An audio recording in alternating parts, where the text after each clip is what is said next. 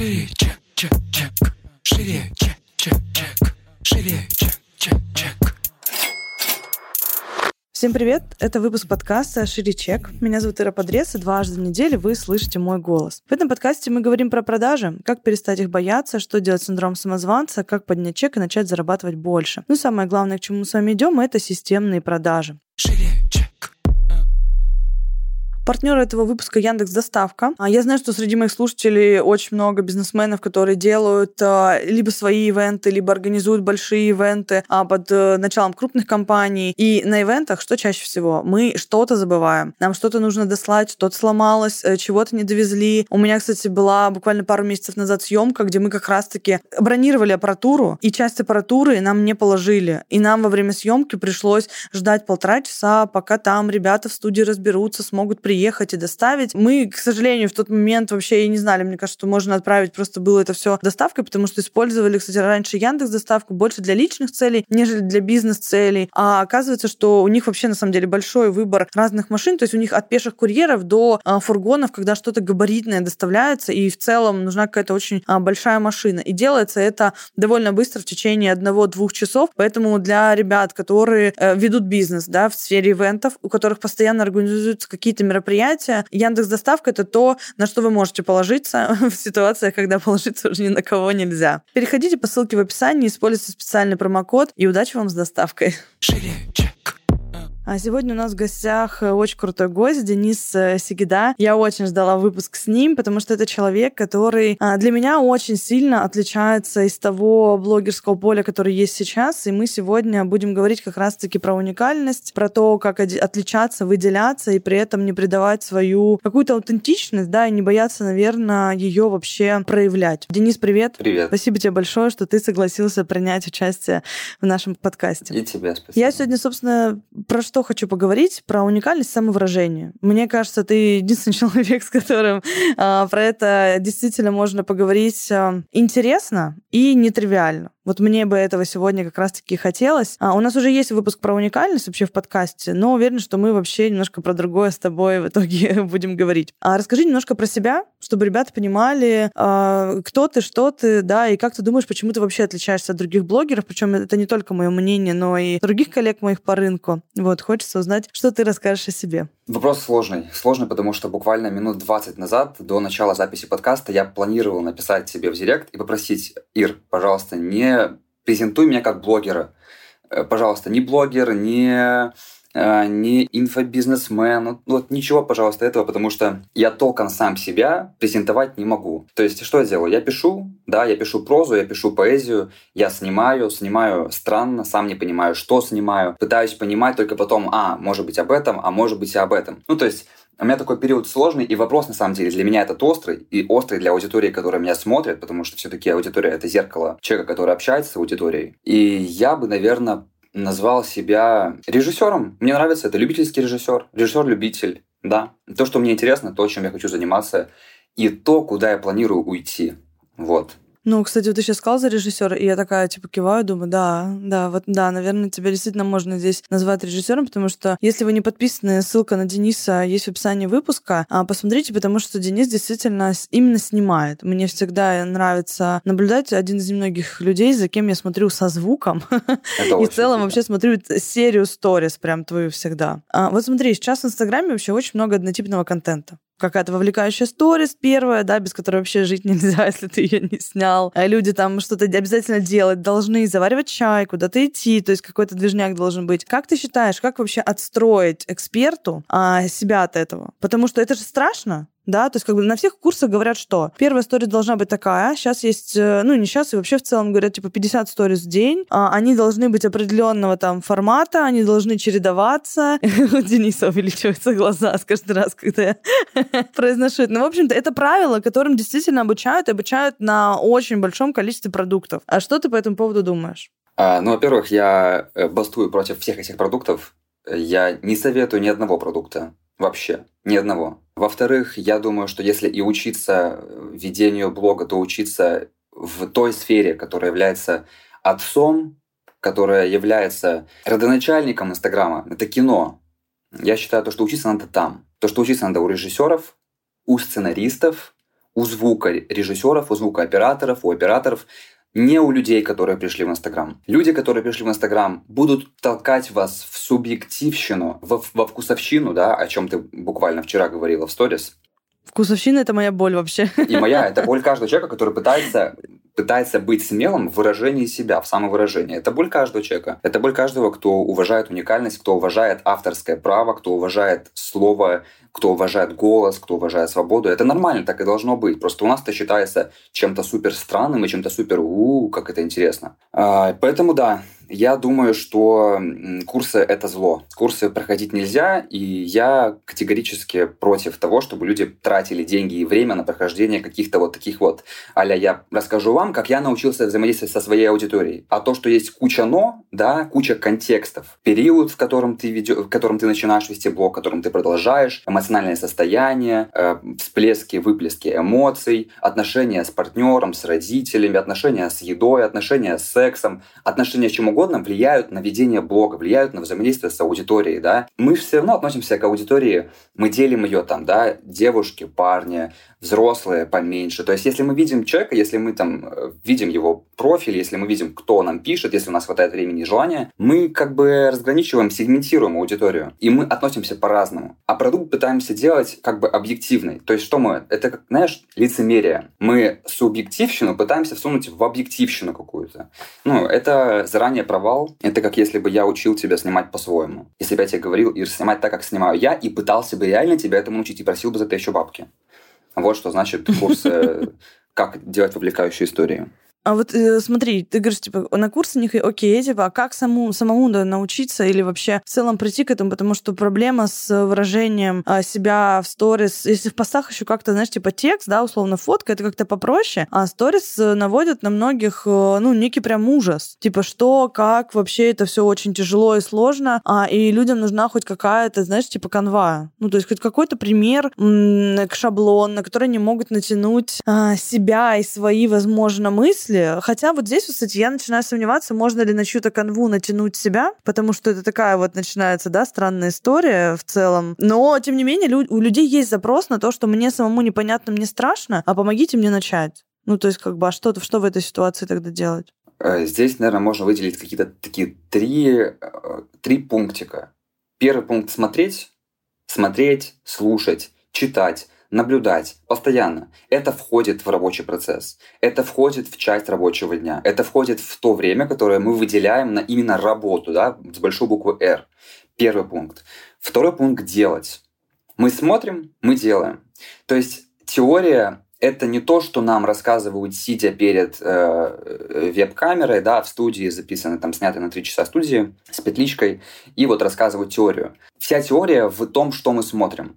Нам супер важно исследовать себя с точки зрения вкуса, с точки зрения того, что нам откликается и что нам самим интересно смотреть. Мы должны пытаться приближаться к трансляции того качества, которое хотели бы видеть сами. То, что пытаюсь сделать я каждый день. И если я сам себя не удовлетворяю там качество моих работ, скорость моих работ, уровень, звук, видео, картинка. Вот если вот все это меня не удовлетворяет, я не ссылаюсь на то, что сделанное лучше идеального — это работа психологов. Я ссылаюсь на то, что есть конкретные моменты, которые я сам вижу и которые я пытаюсь увидеть, и пытаюсь их исправить. Потому что очень легко на самом-то деле уходить в какие-то моменты а не зависящие от тебя, да, когда ты недоволен своей работой или ты недоволен э, тем, что у тебя получается, потому что вот есть куча каких-то сторонних обстоятельств, и на них ты скидываешь ответственность. И в обучении я хочу, чтобы было точно так же. Я хочу, чтобы человек, которого я смотрю, не воспринимал, ну, то есть я сейчас сам себе противоречу отчасти, потому что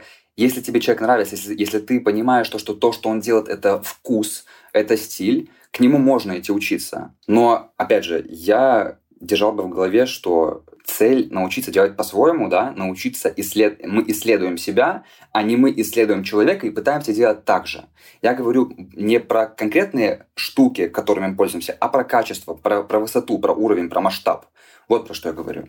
Я тут, кстати, плюсану, потому что а на самом деле это один из самых сложных моментов донести студентам, что я показываю алгоритм или я показываю какую-то систематику, но вы должны ее адаптировать на себя. И с точки зрения адаптации у людей вообще дичайшее сопротивление, потому что я как-то вешала окошко в сторис, где ну, люди задавали вопросы, и они задают в формате «научите меня сделать один, два, три и начать зарабатывать». И они не дают самим себе возможность э, вообще в целом, мне кажется, даже выбора. Типа, если я им скажу, надо сделать вот так, вот так и вот так, то у них будет только такой алгоритм. И то, что это может вообще не подходить им, что это может у них не работать, вызывать сопротивление, вводить в депрессию и прочее, а почему-то никто об этом не задумывается, считают, ну, даже не считают, они готовы к тому, чтобы действовать ровно так, как им скажут, и не проверять это относительно себя. Мне это подходит или не подходит? Я вообще в этом как?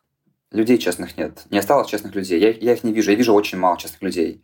Я подписан на честных людей, но их становится меньше. Особенно это касается инфопродуктов и инфобизнеса. И это один из самых сильных и самых главных поводов, э, из-за которых я покину Инстаграм, думаю, в скором времени.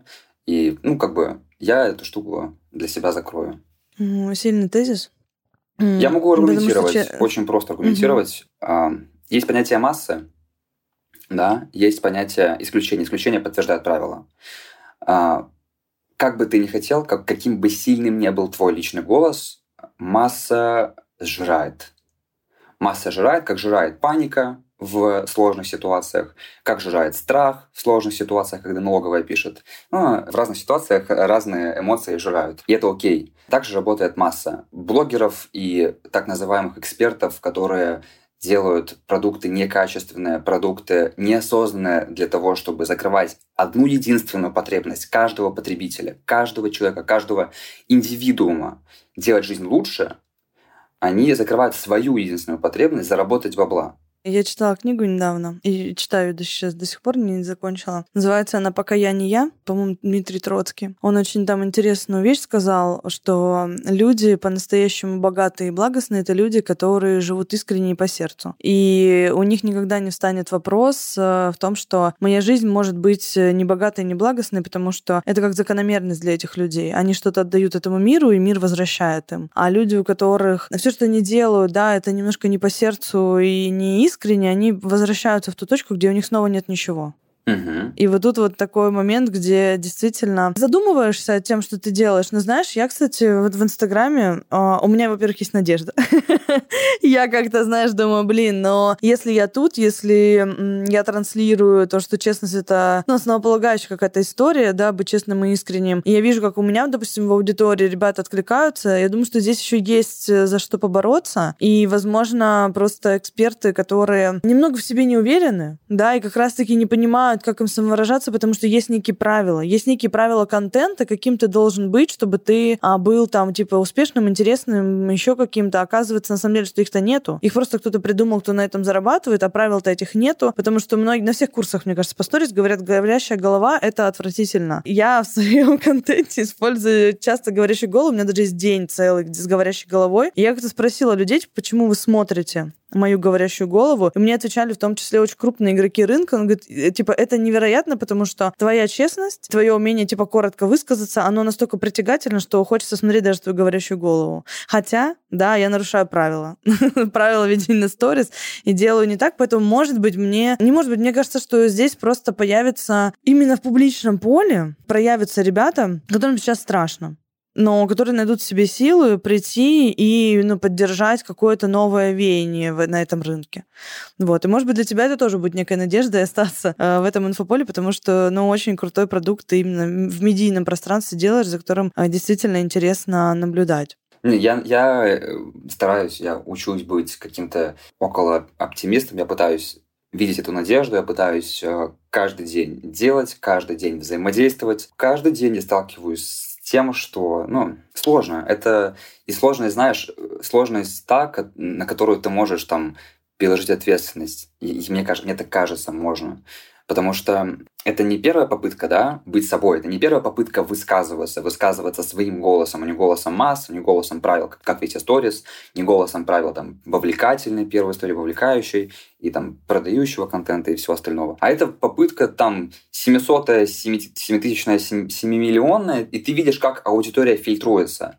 И чем больше ты стараешься быть собой, тем меньшее количество людей готово тебя в этом поддерживать. Потому что в какой-то момент ты переходишь черту их толерантности, потому что у толерантности есть конец. И человек дальше терпеть твое, твой эгоизм, твою наглость не будет. Ты посягаешься на его чувство восприятия, ты посягаешься на то, что он больше не способен понять и никогда в жизни не поймет. И единственный выход из всей этой ситуации — аудитории понять, что ничего понимать не надо в принципе. Не надо пытаться раскладывать на четкие вот эти вот экселевские ячейки каждое сказанное человеком слово. Не нужно этого делать. Переваривай эмоционально, переваривай чувственно, воспринимай. Где-то ты будешь понимать, да, там вплоть до каждого слога, до каждой буквы, где-то не будешь, и это окей. То есть все сводится к ожиданию реально. Человек ожидает того, что ты сейчас сделаешь по-своему, и он такой, да, ты крутой, потому что ты можешь быть собой, я тебя буду поддерживать. Блин, я никогда в жизни такого не видел.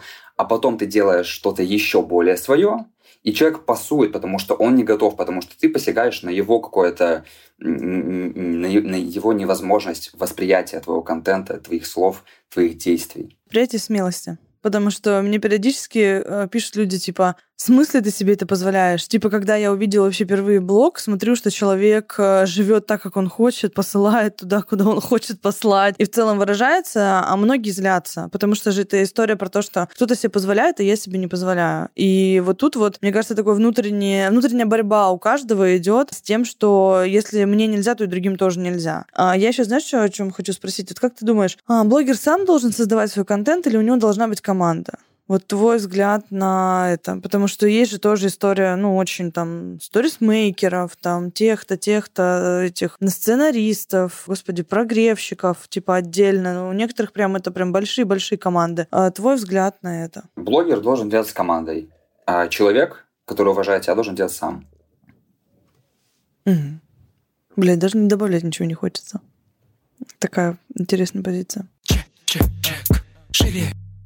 Меня в основном слушают блогеры-эксперты, да, там предприниматели. Что бы ты посоветовал э, постить таким людям? Вот у них есть какие-то свои экспертные блоги, да, на что им стоит обратить внимание? Больше экспертного контента или больше лайва? То есть есть же там, знаешь, всякие пропорции, типа 30 на 70, 60 на 40. Вот э, что бы ты сказал людям, ну, экспертам, да, в том числе они к тебе приходят, да, что снимать, как снимать? Э, ну, естественно, я не сказал бы им ориентироваться какие-то правила 80 на 20, 70 на 30, 60 на 40. Я бы этого не говорил. Э, я об этих правилах слышал, но я не считаю нужным ими пользоваться, потому что опять это субъектив. Потому что для меня это неприемлемо. Я отталкивался бы от желания. Я думаю, каждый человек, если у него есть какой-то маломальский опыт, если у него есть умение общаться, коммуницировать да, с людьми, с аудиториями, с массой, э, он также умеет анализировать себя и анализировать свои желания. И впереди всего этого контента должно стоять честное, искреннее желание человека, который контент создает. Если сегодня и завтра, и послезавтра, и через две недели ты хочешь каждый день херачить кучу контента, пожалуйста, херач. Главное, чтобы это было от сердца, чтобы это было честно. Если тебе хочется делать больше live-контента, делай, пожалуйста, больше live-контента. Я здесь, наверное, даже против какой-то рационализации. Я думаю, что в продающем контенте тоже важно чувствовать себя, отходить от каких-то планов прогревов, от сценариев, от конкретно заготовленных слов и формулировок. Я считаю, это нужно делать. И причем, более того, я считаю, что если этого не делать, то результат будет хуже, чем если это делать. А, меня, кстати, частенько спрашивают, готовлю я план прогревов какой-то. А, я вообще никогда не готовлю план прогрева. У меня очень много, кстати, ситуативки. Она реально заходит э, почему-то лучше, наверное, потому что она более искренняя. У меня есть тоже такой опыт хороший. Хотя она не такая выверенная. Простой короткий пример. А, я сейчас запускал свой последний продукт, вебинары. У меня была команда небольшая команда, мне помогал маркетолог, на которого я по факту хотел скинуть сегмент, сегментирование аудитории, всего остальное, боли, все эти запросы. Я просто хотел какой-то момент, знаешь, табличный этот вот, структурный скинуть, чтобы потом я как бы его оценивал, дальше мы уже взаимодействовали как-то э, сообща. Я потерял себя. Я э, какие-то искал какие-то абсолюты. Я пытался либо туда, либо туда. То есть э, либо создать контент, делать что-то интуитивное, либо э, слушать человека, либо там смотреть его эту таблицу, смотреть его формулировки, его слова. Я пришел к тому, когда мы закончили эту, эту нашу кампанию, да, когда мы созвонились для того, чтобы обсудить, для того, чтобы подвести какие-то итоги, я сказал, что для меня это был прекрасный опыт, чтобы больше такого не делать никогда. Любые заготовки — это ориентиры все. Вот, мне кажется, вот в этой фразе сформулирована как бы вся какая-то э, вот эта вот суть правильного, хорошего, нужного, качественного, масштабного контента. Что если вы заготавливаете, вы должны понимать, что это ориентир. Это не то, что вы потом как бы обязаны перед кем-то, обязаны перед собой выполнить. Это ориентир, на который вы смотрите, и вы можете сегодня сказать, нет, извини, до свидания, я буду делать сейчас так, да, я сейчас не буду тебе рассказывать про это, я тебе расскажу про другое. Это окей, я, это работает, у меня это работает, и это на цифрах можно даже рассказать. Даже можно циферками все это описать. Очень красиво. Про цифры проплюсую, потому что когда я работала с продюсером, и у меня был план, типа, ежедневный прогрева, бля, я чуть не сошла с ума. Потому что это не то, что я... Вот я утром встаю, я чувствую себя вот так, и я хочу вот про это, а у меня вообще про другое. Это мне не откликается, это не калибруется никак вообще по моему настроению. А я выхожу и говорю какую-то фразу, которую мне надо сказать, и на моем лице написано, блядь, что вообще меня сейчас вывернет просто э, наизнанку. А, и я себе тоже сказала, что для меня это был последний опыт. Я больше не готова проговаривать в моменте то, что я на самом деле сейчас не чувствую, не, ну, как бы не испытываю, не проживаю. И от этого это была ложь, э, прежде всего, в отношении себя, да, что я говорю то, чего нет у меня сейчас внутри, и это никак не калибруется. И люди это чувствуют. Падают охваты моментально. Да, падают охваты, они реагируют. И вот то, что мы сейчас с тобой формулируем, это ответ на вопрос, какой контент публиковать эксперту ориентироваться на готовые правила 70-30 или делать так, как ты чувствуешь, так, как тебе хочется сейчас. Аудитория выкупает. Люди не тупее, чем, там, чем вы, чем мы. А аудитория блогера не тупее, чем сам блогер. Аудитория блогера — это его как бы зеркало. Есть исключения, но это окей, это подтверждает правила, опять же. И когда блогер думает то, что «а, я сейчас ну, буду делать ради, ради каких-то своих таких вот целей, это все, я буду стараться», э, аудитория ничего не поймет и не заметит. Аудитория, конечно, это понимает. И ты потом тоже это понимаешь. Ну, потом уже поздно. Они могут даже интеллектуально не понять, они это просто чувствуют этот момент, да, что что-то не то. Эмоционально. Да, да. А, и вот, кстати, интересно, да, я задала тебе вначале вопрос, что публиковать экспертам, думала о том, что сложно эксперту такой контент, наверное, придумать, а потом, когда сказала, что я сама публикую контент такой, думаю, блин, у меня же покупают, и я прекрасно транслирую свою экспертность, э, хотя у меня в блоге сейчас вообще нет каких-то рубрик таких прям суперэкспертных, еще mm-hmm. что-то, а, но при этом люди считывают эту экспертность, и им этого достаточно для того, чтобы принимать решения за очень короткие сроки о покупке. Хотя это контент такой, который вот, да, ну, то, что вижу, то пою, типа, из этой серии, да, там, что чувствую, как бы. Это, вот, это эмоции, но он получается... Ир, ты, ты продаешь эмоциями. Я же за тобой наблюдаю, я вижу, что ты делаешь. Ты раскачиваешь эмоциональные фоны каждого подписчика. Это очень круто. Это, это интересно. Ты раскачиваешь не, не безосновательно, да, ты это все аргументируешь. У тебя э, эмоция подкрепляется формулировкой, подкрепляется словом. И я думаю, что в этом и есть успех в сочетании слова и эмоции. Спасибо, тебе это очень приятно слышать. А еще хочу с тобой момент про однотипность э, обсудить. А, люди боятся быть самим собой. Ну вот однотипность откуда появляется, да, про то, что выразить э, себя вот таким, какой я есть, и не подстраиваться под какой-то общепринятый образ там эксперта, предпринимателя, блогера, какого-то успешного человека и так далее. То есть вот а, очень сложно людям, во-первых, понять, чем они а, отличаются, потому что я сейчас даже на практику даю задание людям на исследование себя. Мне человек говорит, как я напишу о себе две страницы. Я говорю, а как ты хочешь найти свою уникальность, если ты не можешь о себе написать две страницы. То есть настолько мы о себе очень мало знаем, что нас вводят просто в тупик такие вопросы. Как, на твой взгляд, вообще, может быть, есть у тебя какие-то способы находить некую изюминку в себе и, более того, находить смелость ее транслировать? Потому что, по сути, каждый из нас, он уникален да, и в мире 7 миллиардов абсолютно разных уникальных людей. Если бы каждый из нас проявлялся действительно таким, какой он есть, нам было бы пиздец как интересно всем. Но как бы нам не интересно со многими именно потому, что эта история какая-то, ну, про шаблоны, да, вот так, и вот как бы все так делают, я так делаю, все так мыслят, и я так мыслю, поэтому, собственно, от этого не интересно. К вопросу, да, изюминка. Как найти, что делать, как показать, и как, наверное, может быть, не бояться показать, если ты уже ее нашел? Слушай, я думаю, для того, чтобы э, первый шаг, который надо сделать, это понять причину, почему ты боишься, и страх ли это в принципе. Бытует такое распространенное мнение, что неумение выражать себя, неумение самовыражаться – это страх э, реакции общества, страх реакции аудитории, э, страх, что там на тебя посмеются или тебя не примут. Я думаю, что дело не столько в страхе. Он есть, естественно, я его не отрицаю, я его не обесцениваю, он есть, есть этот страх, это окей, окей вполне, это ясно. Опять же, для меня это вопрос ответственности. Готов ли человек нести жертву неприятия, что будет, да, непринятие, точнее, непринятие части аудитории, готов ли человек собственноручно фильтровать аудиторию. Аудитория соглашаться вся не будет. Аудитория оставаться не будет. Процент вот этот вот разницы контрастная, аудитория, которая сохраняется, которая понимает и соглашается, она будет уменьшаться. Ты своими действиями, своим самовыражением, если это можно назвать самовыражением, будешь фильтровать свою аудиторию. Готов ли ты брать на себя эту ответственность? Для тебя важнее самовыражаться или зарабатывать деньги и иметь большее количество лояльной аудитории? Для чего ты хочешь самовыражаться? Для чего ты хочешь быть э, принципиально свободным человеком в плане э, формулировок, в плане того, что ты показываешь? Я думаю, что мы сейчас с тобой разговариваем на ту тему, а, на которую надо разговаривать гораздо дольше. Почему? Самовыражение делится на какие-то пункты. Самовыражение абсолютное, когда ты не опираешься ни на одно из своих желаний, не опираешься ни на одну из своих целей, типа зарабатывать деньги, типа быть известным.